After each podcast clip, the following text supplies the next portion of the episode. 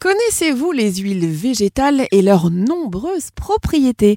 Eh bien, pour faire le point, j'ai invité Morgane Farika, qui est diététicienne nutritionniste et qui est spécialisée dans l'alimentation des sportifs. Bonjour Morgane. Bonjour Céline. Alors, l'huile d'olive était déjà utilisée dans l'Antiquité en Égypte, notamment comme assaisonnement, mais aussi comme médicament et comme cosmétique. C'est vrai ou c'est faux? Alors, c'est vrai, et pendant l'Antiquité, l'olivier est un arbre que les hommes vénèrent.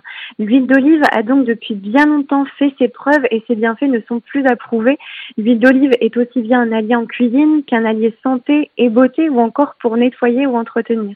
Les huiles végétales regorgent euh, d'acides gras essentiels qui sont indispensables entre autres pour lubrifier notre cerveau. C'est vrai?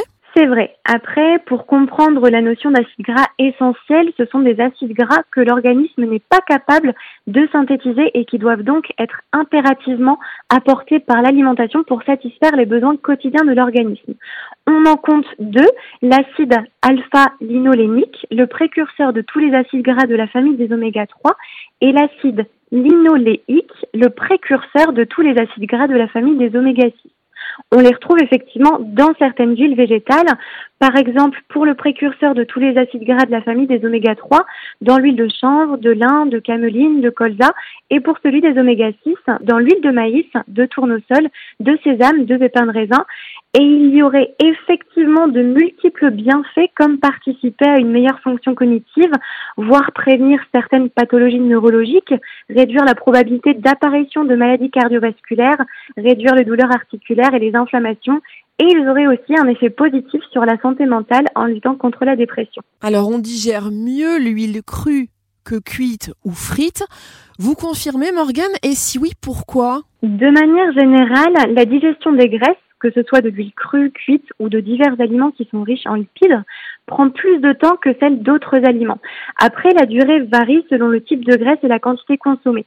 Un réel facteur qui contribue au trouble de la digestion, c'est la consommation abondante d'aliments riches en graisse comme la viande rouge, la crème, le beurre, le fromage, la consommation abondante d'aliments frits, etc.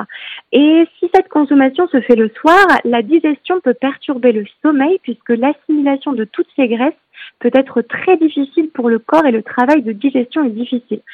Euh, ces aliments, comme tous les autres d'ailleurs, ne sont néanmoins pas à bannir, mais à intégrer de façon plus stratégique. On évite de les consommer tous en même temps et on adapte les quantités. Euh, pour rappel, euh, car les graisses sont souvent diabolisées, l'apport en lipides doit représenter 30 à 35% de l'apport énergétique total selon les recommandations. C'est vrai qu'il faut environ 5 kg d'olive hein, pour fabriquer un litre d'huile d'olive vierge avec euh, la méthode de première pression à froid c'est vrai. Et 5 kilos d'huile d'olive, euh, 5 kilos d'olive plutôt, ça équivaut à environ 1250 olives, puisqu'une olive pèse entre 3 et 5 grammes.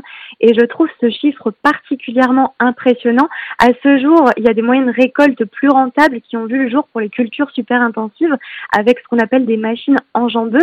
Mais initialement, la technique la plus ancienne et authentique, c'était quand même la cueillette manuelle. Alors, vous connaissez certainement l'île de Crète, en Grèce. Ses habitants sont réputés pour être en excellente santé et compte un grand nombre de centenaires.